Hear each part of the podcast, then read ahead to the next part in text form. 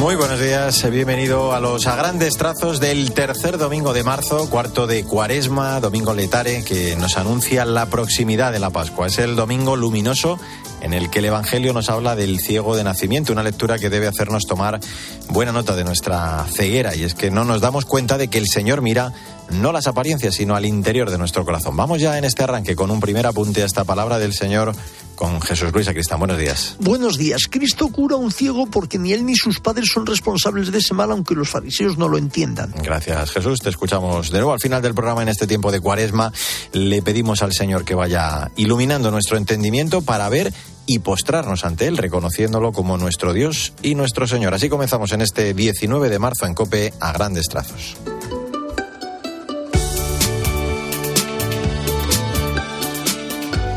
Los primeros minutos. Repasamos la audiencia de los miércoles del Papa Francisco que ha proseguido con su ciclo sobre la evangelización esta semana sobre lo que significa ser apóstoles en una iglesia apostólica. El Concilio Vaticano II nos enseña, decía, que la vocación cristiana es también una llamada al apostolado. Con el bautismo recibimos una vocación y una misión, es decir, el Señor nos llama para estar con Él y para enviarnos a anunciar la buena noticia. Por eso apóstoles no son solo los doce discípulos que eligió Jesús, sino todos los bautizados que formamos el santo pueblo fiel de Dios. El testimonio de los primeros cristianos ilumina también nuestro apostolado en la iglesia de hoy. Sus experiencias nos muestran que es Dios quien nos elige y nos da la gracia para la misión y que a veces esta misión parece superar nuestras capacidades y que a ese don gratuito corresponde una respuesta gratuita de nuestra parte. La tarea apostólica, como hemos dicho, es común a todos los bautizados y cada uno la lleva adelante de manera activa y creativa según los dones y los carismas que ha recibido.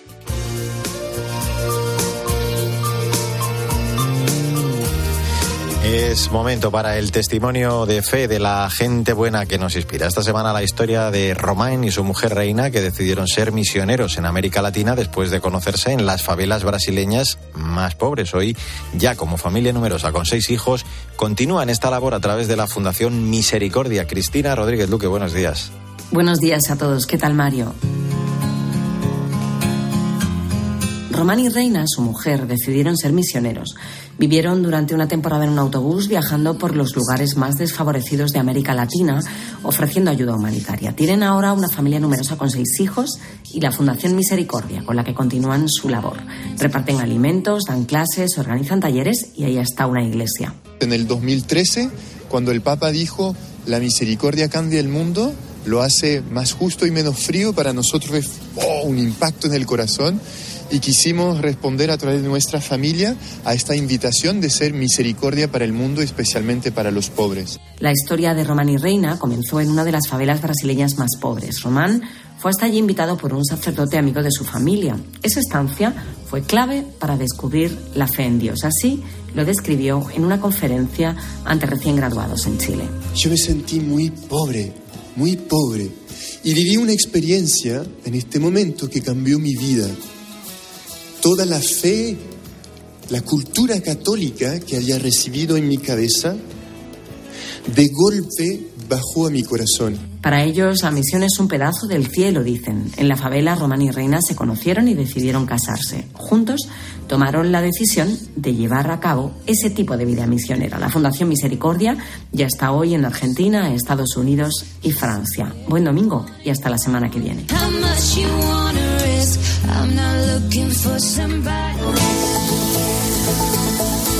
Mario Alcudia.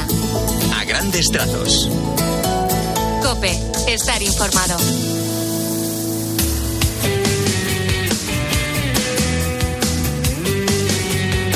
En a grandes trazos, en este 19 de marzo, la actualidad de la Iglesia en España. Un año más en torno a la fiesta de San José. Celebramos el Día del Seminario, en esta ocasión con el lema Levántate y ponte en camino. Sandra Madrid, buenos días. Buenos días, Mario. Con motivo del Día del Seminario, la Conferencia Episcopal Española recuerda que levantarse es una de las expresiones más repetidas en la Sagrada Escritura.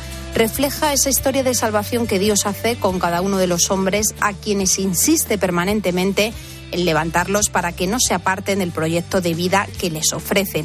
Asimismo, la Subcomisión Episcopal para los Seminarios ha hecho pública esta semana los datos del número de seminaristas que cursan estudios en los seminarios mayores diocesanos en el curso 2022-2023. Son un total de 974 seminaristas. Uno de ellos es Guillermo Ara, tiene 25 años y es seminarista del Conciliar de Madrid.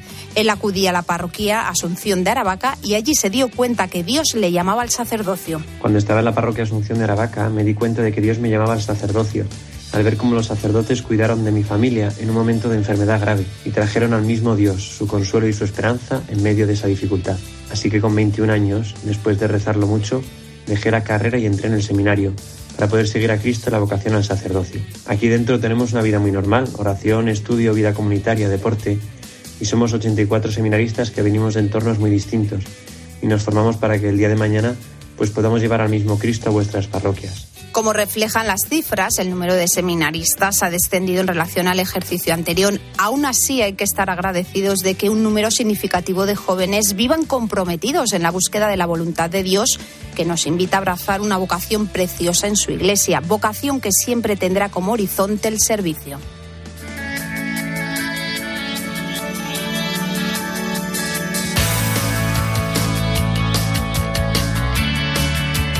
Es momento para echar un vistazo a las redes sociales, lo más destacado del continente digital con protagonismo estos días para el décimo aniversario del pontificado de Francisco, el aliento del Papa a seguir sacando el máximo partido hasta Cuaresma y Fratelli Tutti, la música de Luis Alfredo, con la participación de una treintena de artistas. Paloma Corbí, buenos días. Buenos días, Mario. Esta semana hemos celebrado el décimo aniversario de pontificado del Papa Francisco y las redes sociales se han llenado de mensajes felicitando al Santo Padre y destacando momentos inolvidables de estos años. El pontífice ha querido agradecer a través de su cuenta de Twitter e Instagram el cariño que ha recibido durante estos años y ha publicado Gracias por haberme acompañado con vuestras oraciones. Por favor, continuad haciéndolo. Además, con motivo de esta celebración, ha actualizado las fotografías de perfil de estas dos redes sociales. Continuando con la cuaresma, el Santo Padre nos ha pedido que nos dejemos amar por Dios y ha compartido, ¿tu fe está cansada y quieres revitalizarla?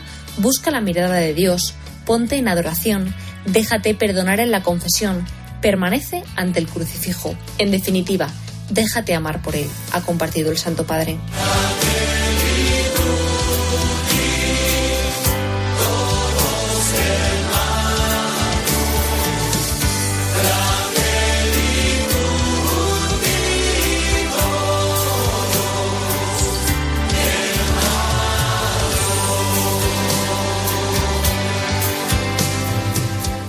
Compartimos la canción Fratelli Tutti, compuesta por Luis Alfredo y que celebra los 10 años de pontificado del Papa Francisco. Este tema está inspirado en la encíclica del Santo Padre y en él han participado 30 artistas de todo el mundo. Feliz domingo y hasta la semana que viene.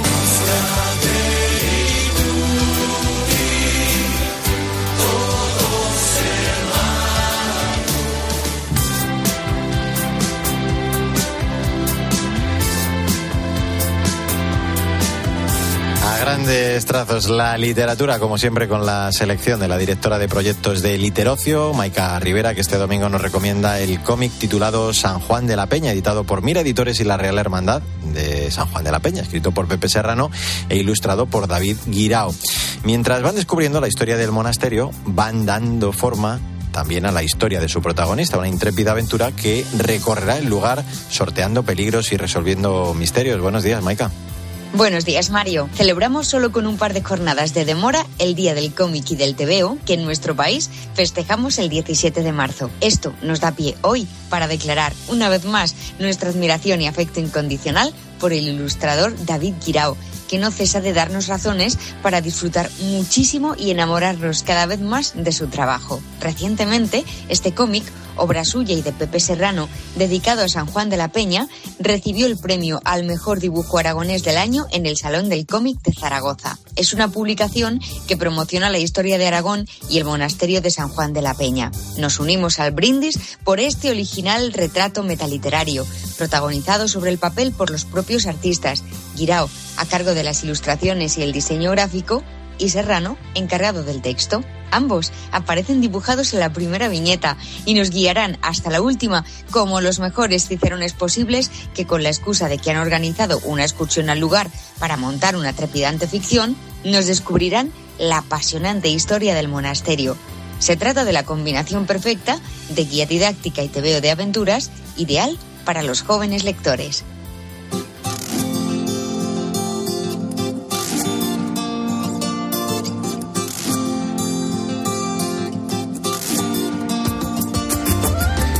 19 de marzo, tiempo para la actualidad de la Iglesia en el mundo. Este domingo vamos a viajar hasta China para acompañar la cuaresma de los católicos de este país, en concreto en Lushan, el Monte Lu. Esteban Pítaro, buenos días. Muy buenos días, Mario. Acompañemos la cuaresma de los católicos chinos que superando muchísimas tribulaciones viven su fe en este tiempo de camino a la Pascua. En esta ocasión evocando lo que fue la peregrinación de cuaresma de la comunidad católica de Xinjiang a la iglesia de la Asunción de María en Lushan, en el Monte Lu, una peregrinación a una casa de fe de más de 130 años para abrazar el misterio de la pasión. Una iglesia en la que se erigió un centro de espiritualidad, el Centro de Espiritualidad Mateo Ricci en Lushan, Mario, un santuario que convoca tanto a católicos como a chinos que no lo son, pero buscan un tiempo de paz y recogimiento. Un espacio de peregrinación para las distintas congregaciones religiosas chinas y en esta ocasión cuaresmal para todos los católicos chinos que buscan encontrarse y reencontrarse con el Señor, como ocurrió con esta comunidad católica que estos días peregrinó de Xiuyang. La cuaresma es una invitación a la reconciliación, Mario. Por ejemplo, en los santuarios. Si nuestros hermanos chinos, que tan difícil la tienen, logran hacerlo, como nosotros en nuestros países con tantas parroquias y santuarios cerca no lo vamos a hacer. Que el testimonio de los católicos chinos nos inspire a subir a nuestro Luyan en esta cuaresma.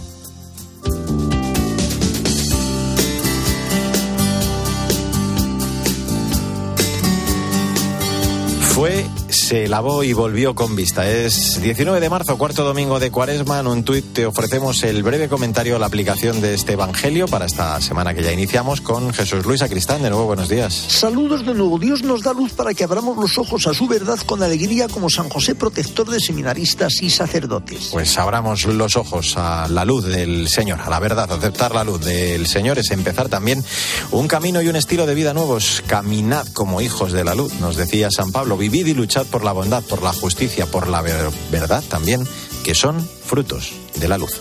Así que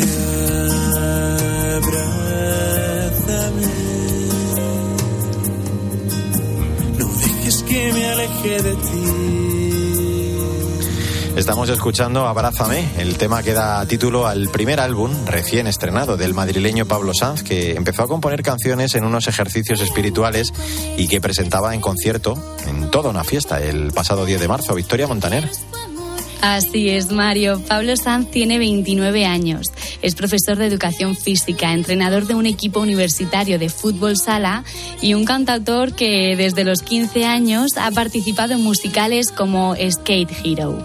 Fue nominado a los premios Esfera, ganó el concurso internacional dedicado a San José y fue finalista en el Madrid Live Talent. Le encanta componer sobre las experiencias que vive y siempre incluye a Dios en sus letras. De hecho, es un cruzado de Santa María y como tal un laico consagrado en medio del mundo. Este disco, Abrázame, incluye 10 canciones compuestas a lo largo de año y medio que constituyen meditaciones de los ejercicios de San Ignacio. Además, se ha editado en un novedoso formato digital que dirige a una página web en la que se puede disfrutar del disco y de materiales que ayudan a la escucha y a la reflexión de cada uno de los temas. Pues un disco muy recomendable. Venga, vamos ya con la frase del día de San Ignacio de Loyola. Debemos hablar a Dios como un amigo habla a su amigo. Cultivemos esta amistad durante esta semana también y toda la cuaresma para que descubramos a un amigo que lo dio todo por nosotros. Hasta el próximo domingo, Vic. Hasta la semana que viene, Mario. Adiós, Jesús Luis Acristán. Feliz Día del Padre. Feliz Día del Padre. En el control técnico estuvo Chechu Martínez. Testimoniemos nuestra alegría y glorifiquemos al Señor con nuestra vida. Que tengas un feliz día y hasta el domingo que viene, si Dios quiere.